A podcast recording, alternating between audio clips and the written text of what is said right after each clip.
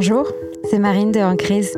Je suis heureuse de vous retrouver pour ce nouvel épisode qui va parler de violences conjugales. Pour un rappel des chiffres, ces violences ont fait plus de 200 000 victimes en 2021 et 87% de ces victimes sont des femmes. Ce chiffre a quasi doublé depuis 2016 et il reste bien en deçà de la réalité, notamment avec la violence psychologique qui passe sous les radars.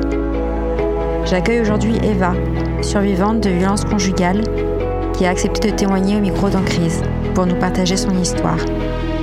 Pour que son témoignage puisse aider d'autres femmes à prendre conscience qu'elles en sont victimes et pour apporter l'espoir que oui, il est possible d'en sortir.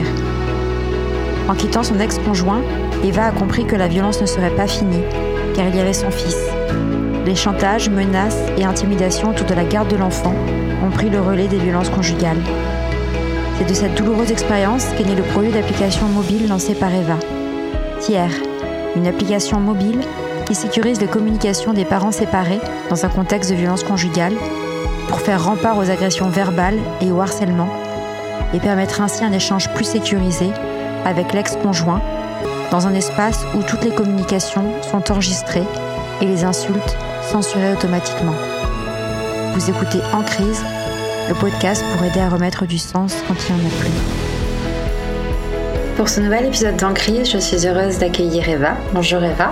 Bonjour. Pour ceux qui ne te connaissent pas encore, est-ce que tu peux nous raconter un peu qui est Eva? J'ai 32 ans, je suis maman d'un petit garçon qui va avoir 8 ans. J'habitais à Lyon jusqu'à cet été et là je suis revenue euh, au Bercail, on va dire, euh, en Savoie, près du lac du Bourget.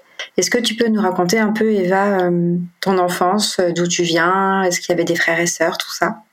Bah, J'ai grandi à la campagne, dans un petit village où je pense qu'on était 300 habitants. Au début, quand on est arrivé dans ce village, on habitait dans une maison qui était une maison mitoyenne avec une autre famille qui était euh, collé à nous en fait. Et moi, j'ai un petit frère qui a trois ans de moins que moi. Et en fait, dans l'autre famille, il y avait des trois enfants, une fille de mon âge, une fille de l'âge de mon frère et un petit garçon. Du coup, on était tout le temps tous les cinq, tous ensemble. Et nos parents étaient hyper copains. Du coup, on avait une terrasse partagée.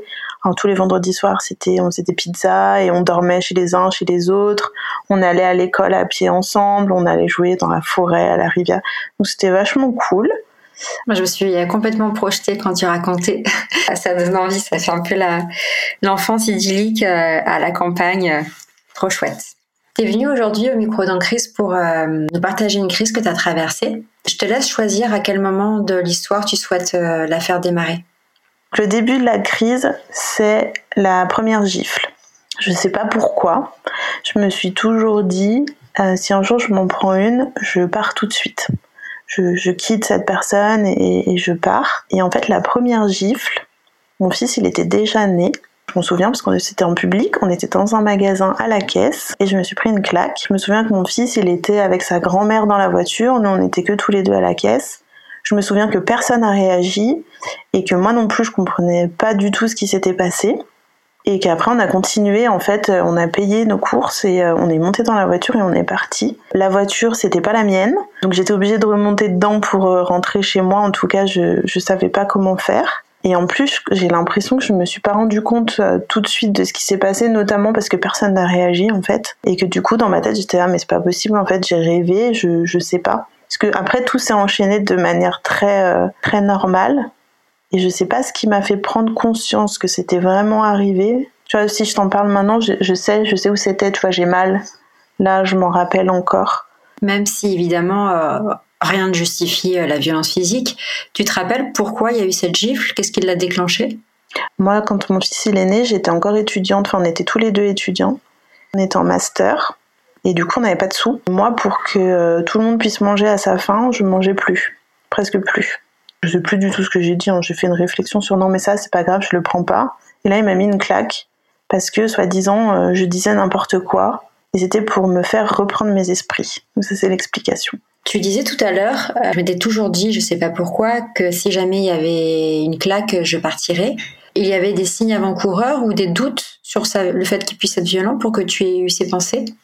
Si sur lui j'avais des doutes, il y avait des signes, bien sûr que maintenant que je suis partie, je me dis mais pourquoi tu ne l'as pas vu avant? Il était violent avec tout le monde en fait, sauf avec moi. Avec sa maman, je l'ai déjà vu euh, au début de notre relation un jour euh, pousser sa maman et lui crier dessus comme pas possible.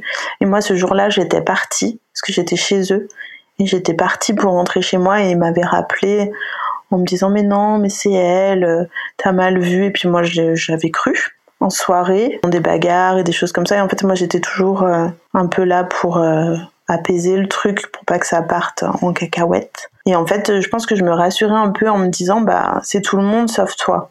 Mais je pensais pas qu'un jour ça se retournerait contre moi. De la violence euh, verbale, mais alors pas forcément des insultes, mais plus de la culpabilisation.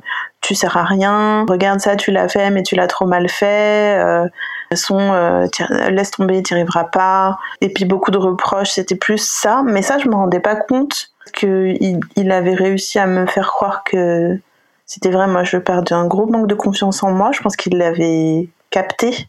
Et du coup, il appuyait toujours sur les trucs où... Euh, où moi j'avais pas confiance. Ça, mais ça, ça m'a pas alerté parce qu'il avait fini par me faire croire que j'étais comme ça et que de toute façon, en gros, c'était tout ce que je méritais, mais, euh, mais grâce à lui, j'allais pouvoir aller beaucoup mieux et faire beaucoup de choses parce qu'il était là, lui. Mais ouais, voilà, il y avait des trucs que j'aurais pu, euh, que j'aurais pu capter. Un ego surdimensionné, euh, beaucoup de moi, moi, moi, je suis mieux que tout le monde, les autres sont nuls. Ça, c'est des trucs que j'aurais pu capter, mais quand je l'ai rencontré, j'avais 19 ans. Donc, euh, je ne savais pas. Tous ces symptômes et ces signaux que tu donnes qui pourront peut-être alerter d'autres personnes. Tu commences une relation, tu tu veux pas forcément les voir, puis tu te dis euh, ce que tu te disais. Bon, avec les autres, euh, il y a une tendance à être violent, mais pas avec moi. Donc, mm. hyper intéressant, et on pourra en reparler plus tard dans l'épisode de quels sont ces signaux faibles à repérer, à identifier pour pouvoir prendre ses jambes à son cou. Ouais. Euh, je t'avais coupé, pardon, euh, au moment de la claque. Donc, euh, tu rentres dans la voiture parce que pas le choix. Quelle a été la suite? Bah après, tout va bien, la vie est belle, ça continue son cours. Donc, je me dis bon, c'est qu'une fois. Ce qui s'est accentué, c'est la, la culpabilisation et le fait d'essayer de surcharger le plus possible. C'était un mec qui faisait rien à la maison, ultra macho, mangeait couché.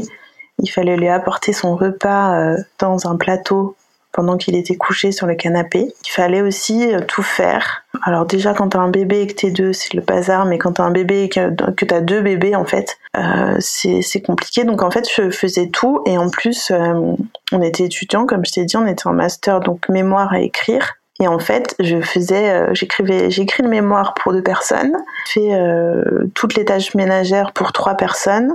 Et euh, ce monsieur, c'était un, entrepreneur raté, on va dire, plein de projets qui n'aboutissent jamais.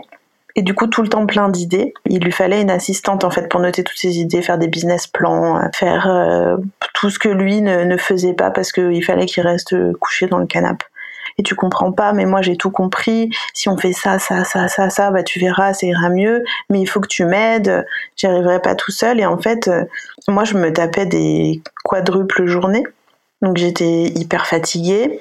Euh, et ça, ça a duré longtemps parce que du coup, bah, on a eu notre master, on a commencé à travailler. Le petit a commencé, enfin j'ai commencé à travailler, lui il ne travaillait pas. J'ai le petit il allait à la crèche parce que lui il le gardait pas la journée. Donc en fait moi, je me levais à 6 heures, j'emmenais le petit à la crèche pour 7 heures. Après, j'avais une heure et demie de trajet quand j'habitais à Lyon, une heure et demie de transport en commun. Ma journée en 9-17, une heure et demie pour revenir, je récupérais le petit et je réenchaînais euh, la suite. Donc, je faisais trois heures de trajet par jour quand je, quand je travaillais, euh, quand j'étais salariée, plus toute la gestion euh, quotidienne pendant que lui restait à la maison à regarder les tutos YouTube comment devenir riche, en gros.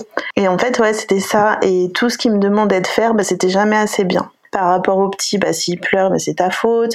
Mais qu'est-ce que t'as fait? Ça, tu l'as mal fait. Est-ce que t'as vérifié ça? Est-ce que t'as vérifié ça? Est-ce que t'as fait ça? Et il me faisait toujours douter. Est-ce que euh, est-ce que t'as pris tes clés? T'es sûr? Est-ce que t'es vraiment sûr? Là, tu doutes, tu cherches. Ah bah oui, je les ai. Est-ce que t'as fermé la porte à clé? Ah bah je sais pas. Donc tu retournes, tu vois plein de trucs que, que normalement t'as pas dans ta journée et qui te, qui te surchargent. Donc c'est plus ça qui a commencé à s'accentuer et en fait c'est ça qui te met vraiment dedans où en fait euh, je pense qu'il y a le mode survie qui s'active et là t'as plus le temps de te rendre compte que quelque chose n'est pas normal parce que ton cerveau, il est tout le temps occupé à faire d'autres choses. Même la nuit, tu vois, il mettait de la musique. Moi, je dormais pas s'il y avait du bruit. Donc lui, il voulait dormir avec de la musique, donc la nuit, je dormais mal. Il voulait dormir avec une lumière, moi, je dors pas s'il y a de la lumière. Et euh, tu vois, c'était plein de trucs pour t'épuiser, en fait, euh, petit à petit. J'ai entendu des histoires pires, hein, euh, c'est ce qui s'est passé avec moi et c'est ce qui a bien marché pour me pour m'épuiser. Et un jour, le souci était toujours financier. Et un jour, en fait, je suis rentrée du travail et il avait acheté une, euh, machine pour euh, faire des, pour découper des formes. Tu sais, les, tu peux découper plein de trucs, euh, comme une espèce d'imprimante 3D mais qui découpe et après, comme ça, tu peux floquer des t-shirts, euh, tu peux euh, faire des pochoirs, tu peux faire des emporte-pièces, tu peux faire plein de trucs. Et en fait, il m'en parlait depuis hyper longtemps. C'était le truc qu'il voulait absolument pour créer sa marque et euh, faire des trucs avec, etc. Devenir riche grâce à cette machine, sauf qu'elle coûtait 300 euros. Du coup, je rentre à la maison et je vois qu'il a acheté ça, sachant que moi, en fait, je payais tout puisque lui, il travaillait pas. Qui me disait qu'il avait pas. Donc c'était moi qui payais le loyer, les courses, les assurances, etc. La crèche, et du coup, je vois cette machine. Quand j'arrive, je sais qu'elle coûte 300 euros. Je sais que moi, sur mon compte, je suis en interdit bancaire, j'ai peut-être 1,50€. Et je vois qu'il a acheté ça. Et du coup, il me dit, ah bah regarde, il était trop content, j'ai acheté ça. Tu vas voir, on va pouvoir s'en servir pour faire ça, ça, ça, ça, ça. Aide-moi à l'installer. Je me suis dit, mais qu'est-ce qui se passe, quoi? C'est pas possible euh, qu'il y un truc pareil qui se passe, les 300 euros, on aurait pu s'en servir pour payer la crèche, quoi. En plus, j'avais des migraines, du coup, depuis euh, qu'il avait commencé à me surcharger. Donc, j'avais des migraines tout le temps. Et ce jour-là, du coup, quand j'étais rentrée, j'avais une migraine. Donc, j'ai dit, j'ai mal à la tête, je vais m'allonger. Et lui, en fait, il voulait que je l'aide à commencer à faire des trucs avec cette machine-là. Je suis allée m'allonger dans la chambre dans le noir. Et il a ouvert la porte et il m'a balancé des, des trucs dessus pour que je me lève et que je vienne l'aider. Donc là, il y avait sa maman qui était là, il y avait mon fils qui, qui avait deux ans du coup. Personne n'a rien fait, donc moi je me suis dit, bah je vais là c'est bon, je, je pars. Il tenait mon fils dans les bras et il me poussait sur la porte pour me dire bah vas-y bah pars si tu veux mais donc je pouvais pas prendre mon fils j'avais rien hein. j'avais pas d'affaires et là bah j'ai eu hyper peur je me suis dit mais en fait si tu pars là t'as quoi t'as rien? Ton fils il reste là, t'as pas d'affaires, et du coup je suis restée. Je suis restée, sa maman est partie, elle m'a tapoté sur l'épaule, elle m'a dit bon courage, et puis elle est partie. La vie, elle, elle recommence en fait euh, presque normalement, mais sauf qu'à partir de ce moment-là, je me suis dit il faut que tu te barres, ça va pas du tout. J'étais interdit bancaire, donc j'avais pas le droit de découvrir, j'avais pas le droit de faire des chèques, j'avais pas de sous du tout de côté. J'avais par contre j'avais un boulot en CDI. Donc là, j'ai fait, euh, j'ai diminué encore plus tous les trucs que je devais payer pour petit à petit mettre des sous de côté et rembourser. Euh, j'avais, je sais pas, trois quatre chèques qui n'étaient pas passés sur mon compte que je devais rembourser pour pouvoir ne plus être interdit bancaire, pour pouvoir euh, faire un crédit pour partir. En fait, j'avais hyper peur de, de lui dire bah je te quitte et qu'il me foute dehors et que j'ai rien. J'en ai pas parlé à mes parents, j'en ai pas parlé à mes copines. Euh, personne ne savait. Donc je me suis un peu démerdée toute seule et ça, ça a duré, euh, je pense, un an. Bah, les midis, au boulot, genre, je buvais une petite canette euh, et c'est tout. Je me faisais plus de, de tupperware pour manger. Je pense que j'ai bien perdu 10 kilos. Je faisais que pour mon fils et lui, mais en fait, moi, je, diminuais surtout pour payer mes trucs et chercher des appartes. Je m'étais mis des alertes sur mon téléphone. Je me disais qu'il fallait que je trouve un appartement pas trop loin de lui pour le petit. Petit à petit, j'ai commencé, j'ai réussi à payer mes dettes. J'ai eu, après, chercher comment faire. Euh, en fait, pendant que j'étais au travail, je restais un peu plus ou le, sur le temps du midi, bah, je mangeais pas, mais je faisais mes papiers, mes recherches. Euh, cherchais un organisme pour me faire un crédit. Euh, je regardais, j'avais pris, je prenais des rendez-vous. Euh, des fois, je posais des demi-journées pour aller chez l'assistante sociale pour voir comment j'allais pouvoir faire pour partir en fait, un peu en sécurité. Et c'est l'assistante sociale qui m'a dit euh, mais euh, ce que vous me racontez euh, semble quand même à de la violence conjugale. Hein. Donc c'est là que j'ai su. Elle m'a orientée vers le CIDFF, même si j'étais toujours si j'habitais toujours chez lui et ça ça fait partie des choses qui m'ont fait prendre conscience du coup que ça allait pas. Il y a eu d'autres épisodes de violence entre temps mais j'avais pas le choix en fait j'avais vraiment hyper peur de me retrouver à la rue sans affaires sans rien quand tu parles d'autres épisodes de violence, c'est-à-dire euh, Alors lui, il était malin parce que comme il était violent tout le temps avec tout le monde, il savait très bien qu'il faut pas laisser de marque. Donc euh, pas de coups dans le visage, euh, me pousser pour me faire tomber, me tirer les cheveux, plus de l'intimidation, venir très près de moi, me coller son front sur le front. Ah oui, c'était énervé parce que j'étais en train de, j'étais sur mon téléphone et que je n'étais pas en train de l'aider. Et du coup, il m'avait poussé, il m'avait pris mon téléphone et il m'avait confisqué mon téléphone pendant toute une journée. Donc j'avais pas le droit de, de, de prendre mon téléphone. J'ai une autre question. Euh, tu, dis que pendant euh, donc un an, tu as économisé pour pouvoir partir, euh, mais que tu n'en as pas parlé à ta famille, à tes amis. Pourquoi? Alors mes parents, je voulais pas les inquiéter, ça c'est sûr. Ma famille, je voulais pas les inquiéter. En fait, je voulais pas inquiéter les gens, je pense. C'est même pas de la honte, c'était je veux pas en parler parce que j'ai pas envie que vous fassiez du souci pour moi. Je vais réussir à gérer toute seule. Je pense que c'était un peu ça. Au début, je leur avais, j'ai juste deux copines à qui je parle tous les jours et euh, à qui je disais bah ça va pas, je, vais le quitter, mais je, je, me prépare, je veux trouver un appart avant. Donc elle, elle savait qu'il y avait quelque chose qui allait pas, mais on n'a pas mis de mots dessus. Alors en plus, il a essayé un peu de, de retourner tout le monde contre moi. Donc je suis métisse, ma maman est blanche, lui il était, euh, métisse aussi. Et du coup, il me faisait croire que ma mère était raciste et que quand j'étais, quand on allait en repas de famille et que quand je partais, elle lui disait des trucs racistes. Donc en fait, il, essayait de me faire croire que ma famille n'était pas ce que je pensais. Du coup, j'avais plein de doutes. J'ai failli le croire, hein, et ça, ça aussi fait partie des trucs que c'était trop gros pour que ça passe. Et pareil sur mes copines. Oui, bah elle, euh, tu sais, je l'aime pas et je sais qu'elle a fait ça et elle m'a dit ça. Donc lui, il avait déjà commencé à essayer de me, de me couper un peu. Donc j'avais plus beaucoup de copines déjà. Ma famille, je les voyais vachement moins souvent parce que là, j'avais honte parce qu'il me faisait tout faire. Il était assis dans le canapé, il me faisait lui amener des trucs et là, j'avais honte. Peur aussi qu'on me dise euh, ah bah ouais depuis tout ce temps j'ai bien vu que c'était un connard en gros mais ouais je pense que j'avais un peu ce truc de dire bah ça se voyait que c'était pas un mec bien comme ça j'avais pas trop envie de me le reprendre dans la tête mais oui, je pense que c'est pour ça que j'en ai pas parlé, mais c'était aussi le truc de je veux pas vous inquiéter, j'ai un peu toujours été comme ça. C'est moi qui je vais m'occuper de moi toute seule et, euh, et, vous aurez pas à vous occuper de moi, je vais, je vais m'en sortir un peu toute seule. Et pour l'argent, c'est la même raison? Tu te sentais pas de demander à, ta famille ou à tes amis de te prêter 500 ou, ou 1000 euros? Ouais, ouais pareil. Oui, c'est vrai que, mais en fait, je sais que c'est des choses que j'aurais pu faire. Hein. Enfin, même quand j'étais étudiante, j'avais pas beaucoup de sous, mais du coup, je bossais. Euh, j'avais aussi fait un crédit parce que j'avais pas envie que mes parents payent des trucs pour moi. Je sais pas pourquoi. Peut-être parce qu'ils ont pas beaucoup de sous non plus. J'avais pas envie de, je sais pas, d'être une, une charge encore en plus. Et j'ai réussi à partir.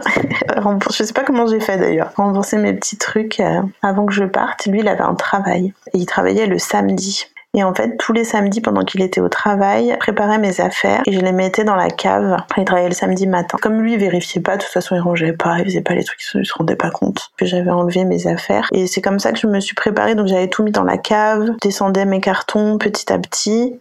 Et quand j'ai trouvé un appartement, c'est le j'ai déjà j'ai payé tout ce que j'avais à payer pour être sûre de pas revenir en arrière parce que c'était pas le premier que je voyais que j'aurais pu avoir mais je m'étais, euh, il y a plein de fois où j'étais un peu revenue en arrière, donc là j'avais tout payé. J'avais attendu qu'on me donne les clés, etc., pour me dire, bah voilà, maintenant, faut vraiment partir, en fait. Euh. Donc là, ça y est, t'as réussi à économiser, t'as réussi à avoir un appartement.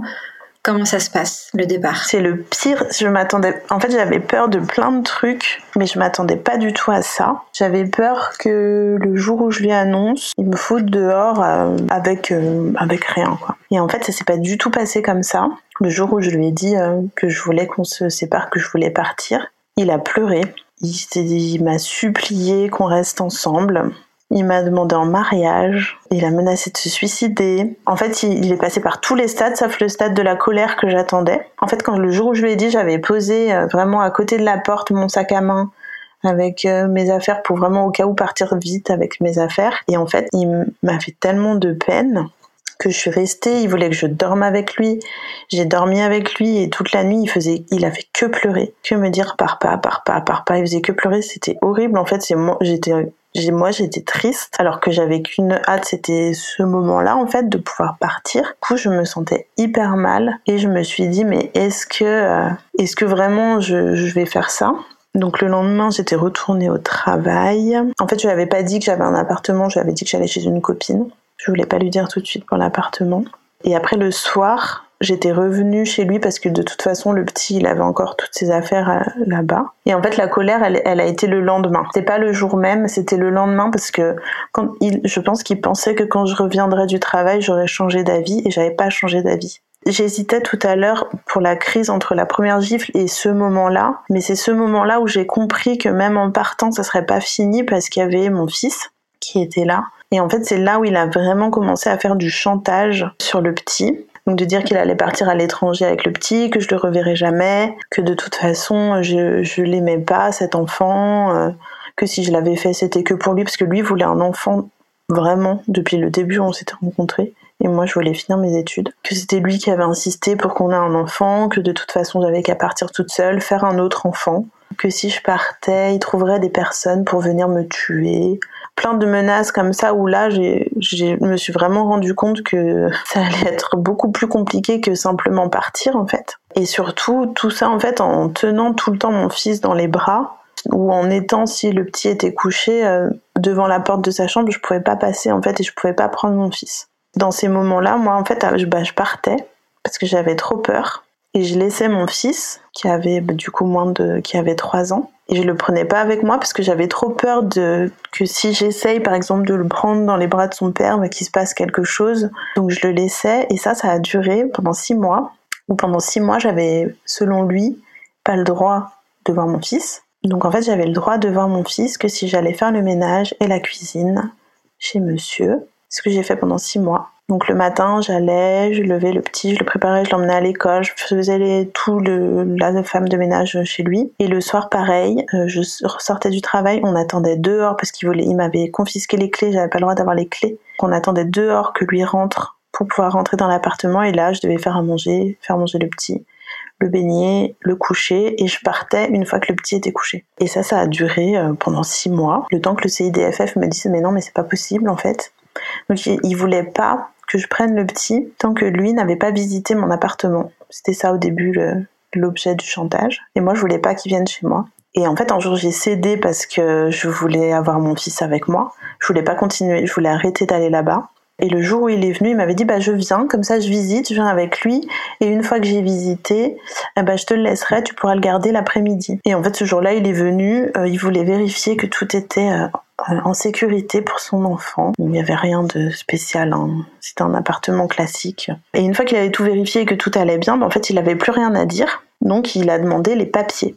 Il voulait que je lui donne mes papiers d'appartement, mon bail, mes quittances, euh, tous mes papiers concernant l'appartement et je devais lui donner. Sinon, j'aurais pas. En fait, il trouvait toujours un truc en plus pour ne pas me le laisser. Et là j'avais ce jour-là j'avais dit non et en fait juste d'être chez moi je pense que j'avais un peu plus de de force, de conviction et je voulais pas lui donner. Et je lui avais demandé de partir. Et là même dans mon appartement, il a, été violent, il m'a poussé. Le petit, je me souviens que le premier jour où il est venu dans mon appart, en fait, il était caché sous son lit parce que son père essayait de me pousser. Et en fait, ils sont repartis tous les deux parce que j'ai pas voulu donner mon bail, donc il a dit bah non, ta maman, elle veut pas me donner ses papiers, tu restes avec moi et ils sont partis. En fait, ce jour-là, j'ai pas pu le récupérer. Le jour où j'ai pu le prendre chez moi, mon fils, j'ai dû poser une demi-journée pour aller à pour être à 16h30 la première devant l'école prendre mon fils avant que quelqu'un d'autre n'arrive et partir. Et là, j'étais partie du coup comme il savait où j'habitais. J'étais partie chez une copine qui connaissait pas avec le petit. Et après, j'étais allée chez mes parents, mais là, j'ai eu des, des textos, des menaces de mort, des appels. Je sais pas combien de fois il m'a appelé, je pense 100 fois dans la journée. J'avais pas décroché, plein d'insultes. Donc là, ça a commencé par, par le téléphone. Donc là, j'avais essayé de mettre du cadre, mais euh, en disant, bah, je suis partie, je l'ai pris, il faut qu'on s'organise. J'ai demandé des milliers de fois de faire un planning. Lui, il voulait pas. En fait, c'était quand il voulait euh, tout le temps. Mais ça, ça m'a ça m'a permis de bah, de voir et ça m'a donné des preuves en fait parce que toutes les insultes et toutes les menaces par SMS c'était des preuves. Lui, il, il avait pété un câble, il s'est pas rendu compte. Je pense que ça pourrait se retourner contre lui. Et là, je sais plus pourquoi je l'ai rendu. Je pense parce que on a dû, il avait dû me dire oui, bah ok, bah on fera euh, tel jour, tel jour. Il avait, on avait dû trouver un accord. En fait, là, il n'y avait pas de garde. Lui, il m'avait interdit de faire une demande au JAF, donc j'avais pas le droit, mais finalement, je l'avais fait quand même. JAF, excuse-moi, est-ce que tu peux préciser ce que c'est? C'est juge aux affaires familiales, donc pour statuer sur la garde, hein, quel jour le petit ira chez son père ou sa mère. Et en fait, ça, ça prend du temps. Du moment où j'ai envoyé ma demande, je pense qu'on a eu une audience euh, presque un an plus tard. Et ce qui se passe, c'est que tant qu'il n'y a pas de jugement officiel, chacun des parents peut faire ce qu'il veut. Donc en fait, il était presque dans son droit à le garder. Et moi, quand je vais le chercher à l'école et que je le préviens pas et que je le garde avec moi tout le week-end, bah, tant qu'il n'y a pas de jugement, je suis aussi dans mon droit. Donc après, on avait trouvé un accord, je, sais plus exactement comment on faisait. C'était pas une semaine, une semaine, peut-être du trois jours, trois jours, quelque chose comme ça. Et un jour, je suis allée euh, déposer mon fils chez lui un week-end et il voulait me parler. Alors, j'avais pris l'habitude de ne plus rentrer chez lui et je parlais toujours sur le pas de la porte et je partais toujours en prenant les escaliers pour aller plus vite parce que l'ascenseur, tu l'appelles, le temps qu'il monte, etc. Donc, je partais toujours par les escaliers. Et là, en fait, il voulait me parler et moi, je voulais pas. En plus, je devais partir en week-end avec des amis, tout était prévu, j'avais pas le temps. Et de toute façon, je lui parlais que par mail et par SMS. Euh, je lui parlais plus en face et je le parlais, je lui parlais plus par, par appel parce que chaque fois, il m'insultait. Et du coup, lui, ce jour-là, il voulait absolument me parler. Je sais pas de quoi, mais moi, je voulais pas et je suis partie. Et le fait que je lui dise non et que je parte, il est devenu fou. En fait, il a dévalé les, escaliers derrière moi. Il m'a rattrapé et en fait il m'a balancé dans les escaliers. On est au quatrième, hein. du coup j'ai descendu quatre étages et il m'a fait remonter en me tenant les cheveux. J'étais par terre du coup. Hein. À chaque fois que je me relevais, il me rejetait par terre et il m'a remonté les quatre étages en me traînant par les cheveux, en disant maintenant c'est fini, tu rentres à la maison. Quand je t'ai dit de rentrer à la maison, tu rentres à la maison. Et mon fils a vu et il était en haut des escaliers. Et en fait, les voisins ont entendu mon fils qui hurlait et personne n'est venu, encore une fois. Et en fait, là, il m'a enfermé chez lui. Donc je pouvais pas sortir. Il était devant la porte. Le petit qui pleurait, moi qui pouvais pas sortir. Euh, j'ai rien eu, j'ai eu que des égratignures ce jour-là si je me suis tordu la cheville, mais juste tordu, et il n'y a pas eu de, je me suis rien cassé. C'était pas très, euh, à la police, euh, c'était pas hyper grave. J'ai eu trois jours d'ITT. Et en fait, je, je pouvais pas sortir, donc là, je me suis dit, bah, tu vas sauter par le balcon, parce qu'il n'y a pas d'autre solution, en fait, pour sortir. Mais j'ai pas sauté, parce que quand j'ai vu qu'on était quand même au quatrième, j'ai pas sauté. Et en fait, c'est quelqu'un, un voisin qui est venu toquer à la porte, et je sais pas pourquoi lui, il a ouvert. Et c'est là où moi, je suis partie. Donc après, on a, j'ai appelé la police, la police est venue, il a arrêté. Et en fait, si je te parle de ce moment-là, c'est pas pour parler, c'est le moment qui a été le plus violent. Je sais qu'il y a des, personnes qui ont vécu vraiment pire, mais euh, en fait, c'est ce moment qui a statué une garde. Parce que du coup, il a eu un avocat et euh, il a dû faire un mot d'excuse et il a dû dire bah, Je suis d'accord pour faire euh, une garde alternée. sauf qu'ils ont proposé une garde alternée qui n'était pas du tout adaptée par rapport aux violences. Que du coup, on devait quand même se voir euh, une fois par semaine. On devait quand même beaucoup se parler. Que moi, n'y connaissant rien et étant complètement perdue et choquée, euh, j'ai juste dit oui parce que j'en avais marre. Ça faisait six mois que je galérais à avoir un système de garde et que lui, il en faisait toujours un petit peu qu'à sa tête. Mais du coup, grâce à ça, on a eu au moins un cadre qui a permis de... Enfin, moi, ça m'a fait du bien. Et cette garde alternée, même si maintenant j'aurais préféré avoir mon fils tout le temps, tout de suite, et vraiment partir. Et je pense que je conseille à toute femme qui vit des violences et qui part de prendre son enfant et partir pour éviter d'avoir euh, toute la suite qui est liée à la garde alternée. Mais moi, ça m'a permis d'avoir des fois, une... c'était très dur d'être toute seule pendant une semaine. Surtout que c'est tombé pendant le Covid, puis le moment du Covid, donc j'étais vraiment toute seule. Mais au moins, j'ai eu du temps pour euh, dormir, pour me reposer, pour euh, bah, discuter avec mes copines. J'avais toujours les assos qui m'appelaient, faire du sport, manger correctement, chose que je sais pas si j'aurais été en état de faire si j'avais eu mon fils avec moi. Je pense que je me serais occupée de lui et, pas de moi. Et question, euh, quand il y a des violences euh, du père prouvées, c'est pas un motif pour euh, enlever la garde? Mon avocate m'a suggéré de ne pas en parler. En fait, le, le jugement aux affaires familiales est passé avant le jugement au pénal. Donc quand on est passé devant le juge aux affaires familiales, mon avocate qui n'était pas formée aux violences conjugales m'a conseillé de ne pas parler des violences. Parce que moi j'étais encore sous emprise. Et je voulais vraiment que mon fils garde un lien avec son père. J'étais pas pour la garde alternée, je voulais moi je voulais même un trois jours trois jours pour que mon fils voit son père plus souvent. Parce qu'en fait, mon fils, quand il venait chez moi, il pleurait pour son papa, pour voir son papa. Parce qu'en fait, ce que j'ai appris plus tard, c'est que quand il allait chez son père, son père pleurait aussi en disant mais quand t'es pas là, je suis tellement triste, je fais plus rien, je sors plus. Et en fait, du coup, mon fils, il s'inquiétait pour son père qui était tout seul quand il était chez moi et il demandait tout le temps, tout le temps, tout le temps son père. Et du coup, moi, elle m'a dit l'avocate, bah si vous voulez ça, euh, il faut pas parler des violences. Donc j'ai pas parlé des violences et en plus, il y avait pas encore eu de jugement au pénal. Donc en fait, ils ont statué sur une garde alternée. Ils ont juste dit euh, un conflit entre les parents et du coup, euh, c'était une remise à l'école. Donc moi j'allais chercher mon fils le vendredi soir à l'école comme ça on se croisait pas, sauf pendant les vacances. Euh, et c'est comme ça que ça s'est passé et que ça s'est mal passé par la suite en fait, parce que c'était pas du tout adapté. Et même si monsieur a été puni de trois mois de prison avec sursis, je te le dis en rigolant parce que j'étais choquée. Enfin j'étais contente sur le coup qu'il qu ait été reconnu, mais en fait maintenant je me dis que je pensais que ça serait plus ou alors qu'il y ait quelque chose d'autre de mise en place du fait qu'on soit parent et qu'on ait des enfants, qu'on ait un enfant en commun, qu'il y ait une obligation de soins en fait ou quelque chose pour dire bah si ce mec il a pété un câble autant un jour, euh, c'est qu'il doit y avoir un souci.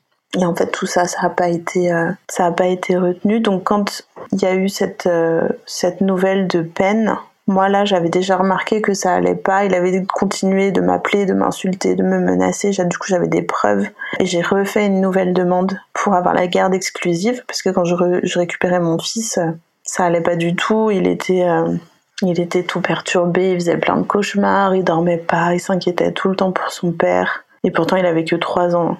Il mangeait pas, il vomissait tout le temps il y avait plein de trucs euh, qui allaient pas du tout et c'est pour ça que j'ai euh, j'avais redemandé cette garde. Donc en fait tout ce que je t'ai raconté là, c'est que le début. De, et j'aurais pas le temps de te, raconter plus qu'après il y a eu quatre ans un peu de, de lutte administrative et de lutte euh, contre lui en fait, qui a continué pendant quatre ans de quasiment tout faire contre les décisions de justice un mois après avoir euh, eu cette peine de trois ans d'emprisonnement avec sursis et avoir eu, euh, on a eu à peu près la, réponse en même temps, la réponse pour la garde alternée, il m'a réagressé devant des gens, devant mon fils, alors qu'il était en sursis. Ça, a généré une, une interdiction d'entrer en contact. En fait, le temps qu'il soit jugé, ils ont mis en place une interdiction d'entrer en contact, donc il avait plus le droit de m'approcher, de m'envoyer des messages, de m'appeler. Et euh, avec le Covid, cette interdiction d'entrer en contact, elle a duré deux ans parce que l'audience, elle a été repoussée plein de fois, son audience pénale. Donc cette interdiction, ça a été, euh, pour moi, c'était trop bien. Parce que je savais qu'il avait pas le droit, qu'il avait plus le droit de m'approcher et de me contacter. Mais en fait, ça va dans les deux sens. Donc quand quelqu'un a une interdiction d'entrer en contact, c'est les deux parents qui n'ont pas le droit de s'appeler, de s'envoyer des messages et de se croiser. Et du coup, quand tu es en garde alternée et qu'il y a une interdiction d'entrer en contact, ça veut dire si l'auteur des violences ne trouve pas de tiers de confiance pour euh, te donner des infos sur ton enfant, tu n'en as pas. Et en fait là, le truc qui a commencé, c'est que bah, il a donné le numéro de téléphone de personne. Donc la semaine où il avait le petit, bah moi j'avais pas de nouvelles. Les moments où il est en retard euh, pour l'amener, euh, bah je peux pas l'appeler. Je peux appeler personne. Je sais pas avec qui il est. Je peux demander à mon avocate éventuellement de, de l'appeler, mais est-ce qu'elle travaille le dimanche? Donc en fait, ça, c'était, ça soulageait sur les moments où j'avais mon fils avec moi, mais sur les moments où je l'avais pas, c'était hyper compliqué. Lui n'a jamais proposé personne pour faire passer les messages. Pareil, il a jamais donné son numéro de téléphone. La femme de ménage, elle aurait pu m'appeler pour me passer le petit le matin. Ça n'a jamais été fait parce que je pense qu'il voulait pas en parler, il voulait pas expliquer pourquoi il avait pas le droit de m'appeler, et puis il voulait aussi m'embêter en, en, ne me donnant pas de nouvelles. Donc c'est ça qui m'a donné l'idée de, de l'appli, c'est que en fait, quand tu es séparé, que tu as des enfants en commun, mais qu'il y a eu de la violence, euh, tu as besoin de garder un contact et euh, tu as besoin de pas avoir peur de ce contact-là. C'est comme ça qu'elle est pensée l'application, parce qu'il y a des personnes qui peuvent faire tiers de confiance. Moi, c'était mon papa pendant longtemps qui envoyait les messages, mais en fait, euh, c'est encore, c'est hyper dur pour lui. Enfin, c'était hyper dur pour lui de le faire. Lui aussi, s'est fait insulter, menacer, frapper. Il y a besoin là de, pour une fois, de, on, a beau dire que des fois le digital ça neutralise toutes les relations humaines, etc. Mais là il y en a besoin sur ce genre de relations. Donc c'est ça qui m'a qui m'a donné l'idée de de créer ça. Et j'espère que ça va pouvoir aider plein de gens. Parce que dans tous les cas, il y a même une loi, hein, c'est le droit d'information. Tu es obligé d'informer l'autre parent de euh, ce qui se passe euh, avec tes enfants, la santé, la scolarité, les vacances. Tu es obligé d'avoir un contact. Et quel conseil tu donnerais euh, aux femmes qui vivent ce que tu as vécu? Parce que comme tu l'expliquais, tu n'avais pas eu toutes les infos, la juge t'avait mal conseillé, tu avais recommandé de ne pas parler des violences. Et puis à plein d'étapes, tu vois, avec le recul maintenant tu l'as, mais mm. le fait de ne pas avoir de l'aide pendant ces un an où tu as du coup économisé, quel conseil tu donnerais aux, aux femmes qui sont en ce moment en train de vivre ça? D'en parler, En fait, moi, c'est pour ça que j'en parle. J'ai pas forcément envie. Des fois, je préfère un peu euh, faire l'autruche, mais je vois que depuis que je suis sur le projet, depuis que j'ai assumé de dire que j'allais en parler, il y a des femmes qui m'écrivent tous les jours pour me raconter leur histoire. Donc déjà, en fait, dès qu'il y en a une qui prend la parole, ça permet à plein d'autres de commencer à, à cheminer. Donc déjà d'en parler. Moi, ce qui m'a le plus plus aidé, c'est euh, le CIDFF.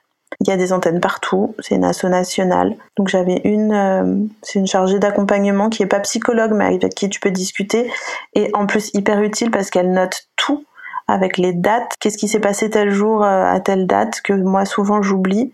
Bah elle, elle avait tout l'historique, donc ça c'était hyper bien. Il y a des juristes, donc sur toutes les questions de loi où je sais pas trop comment faire, mon avocate elle me répond pas, je suis un peu perdue. Il y a des permanences de juristes qu'on peut appeler et ça, ça m'a beaucoup, beaucoup, beaucoup aidé. En parler à ses proches, pas avoir honte, partir avec son enfant. Je sais pas comment ça, ça sera entendu, mais moi, c'est une des choses que je regrette, c'est de pas être euh, juste, ne pas l'avoir prévenu et être juste partie avec mon fils hyper loin. Ça m'aurait évité euh, 4 ans de procédure. J'avais juste une question sur euh, ce que tu disais sur j'aurais dû prendre mon enfant et partir.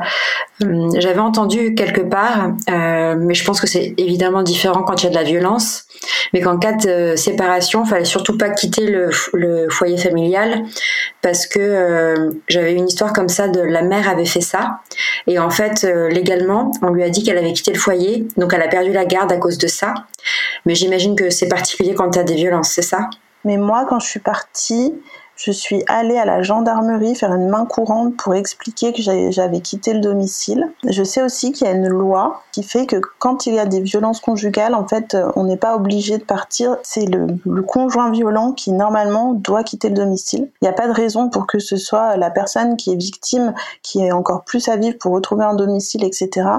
Et en plus, du coup, je crois qu'il y a des espèces de centres d'accueil pour les conjoints violents qui ont dû quitter le domicile. En temps, ce que je retiens de tout ça, c'est que euh, il faut aller dans les antennes que tu mentionnais, dont j'ai oublié le nom, si tu peux le redire. CIDFF. Et tu sais ce que ça veut dire l'acronyme? Centre d'information des droits des femmes et des familles. Donc c'est pour tout le monde, ils font plein de choses. Hein. Ils font aussi de l'accompagnement sur, euh, sur l'emploi, sur la famille tout simplement, mais il y a tout un, un volet prévention et accompagnement en cas de violence conjugale sexiste et sexuelle. Je pense qu'en allant aussi sur le site de Solidarité Femmes, il y a la liste de toutes les associations. Je pense que c'est vraiment ça le plus important, c'est d'être informé et d'être accompagné parce que c'est c'est très difficile déjà de se remettre un peu sur pied, mais si en plus on a plein de nouvelles choses à apprendre, c'est encore plus dur. Moi, je fais partie d'un d'un groupe de parole avec d'autres mamans qui vivent la même chose que moi. Et en fait, euh, on blague sur euh, les compétences qu'on a acquises et, euh, et le fait qu'on pourrait les mettre sur notre CV. Parce qu'on a appris, avec tout ça, on a appris plein de choses. Et on est beaucoup plus calé sur le juridique. voilà, on, on, connaît plein de choses, des réflexes à avoir sur la parentalité. On a lu plein de choses, on s'est renseigné et du coup, on, on, a acquis des compétences. Mais c'est vrai qu'on aurait mieux aimé ne pas avoir à, les acquérir comme ça. Et des fois, c'est vrai qu'on a aussi envie de, de prendre tout notre dossier et de le donner à quelqu'un et que quelqu'un s'occupe de nous un petit peu euh, pour nous aider. Et ça, les associations, elles peuvent nous aider juste à trier des papiers. Euh, c'est un truc tout simple, mais en fait, quand on a reçu plein de courriers, qu'on a imprimé plein d'attestations, qu'on a plein de choses, on, a, on se retrouve avec un énorme tas de documents et d'avoir quelqu'un qui nous aide juste à peut-être les classer parce que nous on en a marre d'avoir le nez dedans, ça ça peut faire du bien. Moi, je sais que je vais beaucoup en association, même pour les choses simples, les dossiers à remplir. Je demande toujours si quelqu'un peut m'aider ou le faire avec moi, parce que j'ai encore toujours cette peur de pas bien faire les choses. Ça m'a été tellement reproché que j'ai besoin d'être rassurée, de pas être toute seule pour le faire. En même temps, on a bu un café, on a un petit peu discuté, et ça, c'est, ça fait beaucoup de bien. Effectivement, euh, je remettrai tous les liens euh, avec l'épisode, mais euh, j'étais sur le site de Solidarité Femmes que tu mentionnais. Et effectivement, déjà, il y a un numéro d'urgence 7 jours sur 7 et 24 heures sur 24 qui, je pense, du coup, peut, peut aider. Et effectivement, dans les conseils qu'on peut donner, c'est qu'aujourd'hui, il y a eu plein de choses qui ont été mises en place pour aider accompagner les femmes à sortir de l'emprise et de la violence. Donc, sachez utiliser ces ressources. en plus, c'est des gens qui sont formés et qui savent comment Comment aider les femmes Il y a aussi euh, l'application Appel pour les femmes qui sont toujours dans cette situation, qui permet en fait d'enregistrer trois contacts. S'il y a quelque chose, il y a un bouton d'urgence sur l'application, on peut activer l'écoute et ça enregistre, ça nous géolocalise et ça appelle trois des personnes euh, qu'on a rentrées en tant que contact. Et en fait, pour les situations d'urgence où on est vraiment en danger, ça peut être super utile. Euh, L'appli, elle est gratuite. Merci beaucoup pour euh, toutes ces ressources. Et donc suite à tout ça que tu as dû euh, que tu as dû traverser pendant toutes ces années, t'es venue euh, l'idée de développer un projet pour aider d'autres femmes. Est-ce que tu peux nous en parler? Oui, c'est vrai que j'ai eu beaucoup d'aide sur euh, et j'ai trouvé beaucoup d'informations sur la violence conjugale, la prévention, sur l'accompagnement psychologique, etc. Mais par contre, moi, ce qui me posait toujours problème et ce qui me stressait beaucoup, ce qui me faisait peur, c'était de communiquer avec mon ex-conjoint. J'avais littéralement peur de la sonnerie de mon téléphone, j'avais peur de mes mails et j'étais obligée quand même de communiquer avec lui pour donner des informations sur notre fils. Je le suis toujours d'ailleurs, ça s'appelle le, droit d'information. Comme notamment il y a eu cette interdiction d'entrer en contact avec l'ordonnance de protection, qu'on n'avait plus le droit de, s'écrire et qu'il fallait un tiers de confiance. Comme j'expliquais au début, c'était l'avocate, après ça a été mon papa, mais c'était quand même quelque chose d'hyper compliqué et de très stressant pour tout le monde. Donc je me suis dit, bah, pense que le numérique peut nous aider et que ce tiers de confiance peut être euh, en fait une application digitale. Donc j'ai interrogé beaucoup de personnes qui ont vécu la même chose que moi, notamment via des forums, des groupes Facebook, euh, aussi dans mon entourage, puisque au final, quand on en parle, on en rencontre plein d'autres. Et j'ai discuté avec des associations euh, qui accompagnent les victimes de violences, mais aussi les auteurs de violences conjugales. L'idée, elle est née comme ça. Donc l'application s'appelle Tiers. C'est un tiers de confiance digital, tous les parents séparés dans un contexte de violence conjugale. ça permet vraiment de garder ce dialogue qui est constructif autour des enfants. Les fonctionnalités, elles ont été pensées en fonction des besoins du coup des personnes qui ont répondu à mes questions. Il y avait cette peur de la sonnerie du téléphone, par exemple. Donc ça, il y aura la possibilité de choisir quand est-ce qu'on reçoit les notifications. Donc soit un moment où on est seul, parce qu'on est tranquille, on se sent prêt ou prête à, lire les messages, soit un moment où on est accompagné justement. Euh, ça peut être euh, la famille, les amis, le psychologue, l'association, comme je disais avant. Après, pour ce qui fait peur une fois qu'on a ouvert le message, c'est qu'est-ce qu'il va y avoir dedans. Donc, pour prévenir de la violence verbale, il y a un filtre à menaces et insultes. Donc, elles sont détectées et remplacées par des étoiles. Pour ce qui est de la difficulté à rassembler des preuves et surtout la charge mentale que ça donne. Moi, je sais que j'ai passé euh, des journées entières à faire des captures d'écran et à imprimer des mails pour prouver de, des communications qu'on avait eues. Donc là, en fait, il y a un rapport des communications qui est généré automatiquement et qu'on peut télécharger. C'est très clair, telle personne, tel jour, à telle heure, a envoyé tel message. Et ça, on pourra le télécharger en PDF et ce sera hyper simple d'avoir d'un seul coup tous les échanges plutôt que de faire plein de captures d'écran et d'impressions de mails, ce qui est hyper chronophage. Et puis s'il y a beaucoup d'insultes et de menaces, ben voilà, c'est pas forcément cool de les relire. Euh, là, ce sera non filtré par contre sur l'historique pour vraiment avoir toutes les preuves. Et la dernière chose, c'est que euh, ça, ça nous créera, c'est plutôt la première chose, un numéro de téléphone qui sera juste dédié à la communication avec l'autre parent. Donc on garde son numéro de téléphone classique pour euh, ses amis, ses collègues, euh, sa famille, mais on a un numéro de téléphone uniquement dédié à la communication avec l'autre parent, ce qui évite à beaucoup d'acheter un deuxième téléphone parce qu'il y a beaucoup de personnes qui achètent un deuxième téléphone. Donc ce numéro de téléphone, il sera généré automatiquement et utilisé par les deux parents s'ils sont d'accord pour utiliser tous les deux l'application. L'application n'est pas obligée d'être téléchargée par les deux parents. Si les deux parents la téléchargent, bah, les deux parents ont exactement les mêmes fonctionnalités. Euh, c'est vraiment un tiers neutre qui permet d'avoir un échange constructif, sans insultes, sans menaces, et de pouvoir télécharger le rapport. Et s'il n'y a qu'un seul des deux parents qui le télécharge, bah, il n'y a qu'un seul des deux parents qui a toutes ces fonctionnalités, et l'autre reçoit à la place des messages envoyés un SMS, euh, comme sur euh, Doctolib ou quand on prend son ticket de bus euh, par, euh, par SMS, on reçoit un SMS avec une info.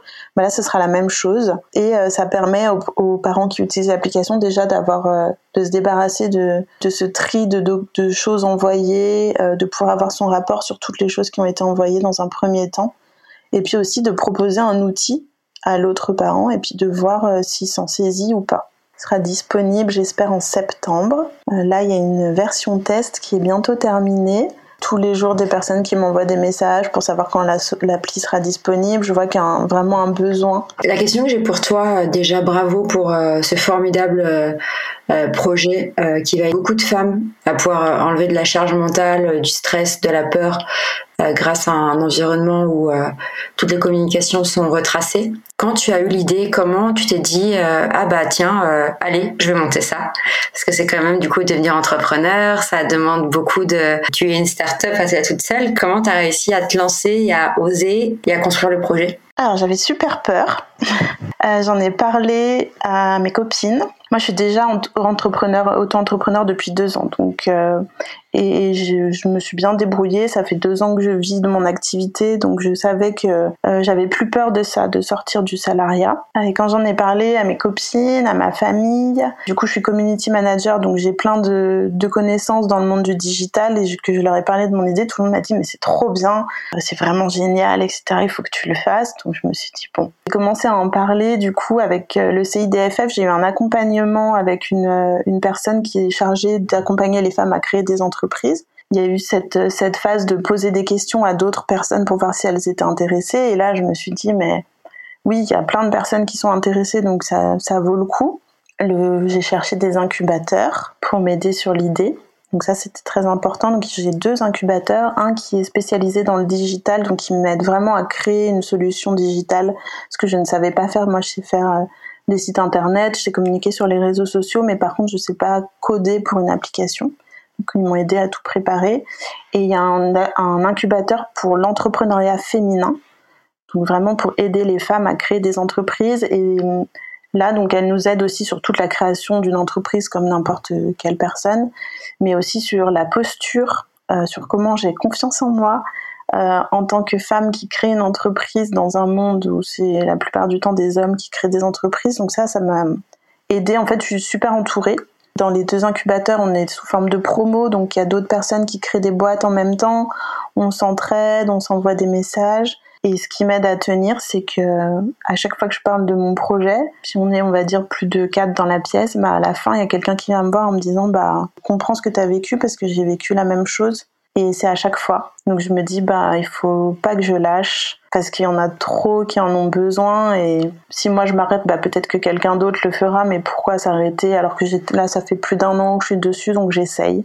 Et on va voir si ça fonctionne. Et pour ceux qui écoutent cet épisode euh, et qui veulent euh, aider ou soutenir ton projet d'une manière ou d'une autre, comment on peut aider? Alors, pour soutenir le projet, il y a plusieurs choses qui sont possibles. Déjà, aller euh, liker les réseaux sociaux, donc il y a Facebook, Instagram, il y a LinkedIn, il y a Twitter. Il y a partager le projet aux personnes qui sont intéressées, alors que ce soit euh, des particuliers, on va dire, qui euh, peuvent vivre cette situation, que ce soit des femmes victimes de violences, des hommes victimes de violences, des, même des auteurs de violences conjugales, que ce soit même des proches de personnes euh, qui ont vécu cette situation-là, ou des professionnels qui travaillent euh, dans l'enfance, euh, dans la protection des femmes, dans l'accompagnement des auteurs, des psychologues, des médecins, en gros toutes les personnes que peuvent croiser des familles dans un contexte de violence intrafamiliale. Ça, je pense que c'est la première chose à faire pour aider. Et ça me fait trop du bien de voir les petits chiffres qui montent, de voir que ça prend. Je reçois des super messages, ça aussi, ça fait du bien. Merci beaucoup Eva. Et je mettrai en, avec les posts qui accompagnent la sortie de l'épisode euh, tous les liens vers tes réseaux pour que les personnes puissent les suivre et te contacter euh, s'ils le souhaitent. Encore merci pour ton témoignage et d'avoir eu le courage de nous raconter euh, et de revivre via ton témoignage ces années difficiles et inacceptables. Et encore merci pour, pour ton temps, ton témoignage et pour Thiers que, qu'on a hâte de voir lancer en septembre. Merci à toi, c'est super. Merci d'avoir écouté cet épisode de En crise, le podcast pour aider à remettre du sens quand il n'y en a plus. Vous pouvez retrouver les épisodes sur toutes les plateformes de podcast. Et si ce témoignage vous a plu, vous pouvez laisser 5 étoiles, cela aide beaucoup. Vous pouvez aussi vous abonner pour être prévenu lorsqu'un nouvel épisode sort. Et surtout, n'hésitez pas à m'écrire si vous souhaitez témoigner et partager une crise que vous avez traversée et à parler de ce podcast autour de vous. À bientôt!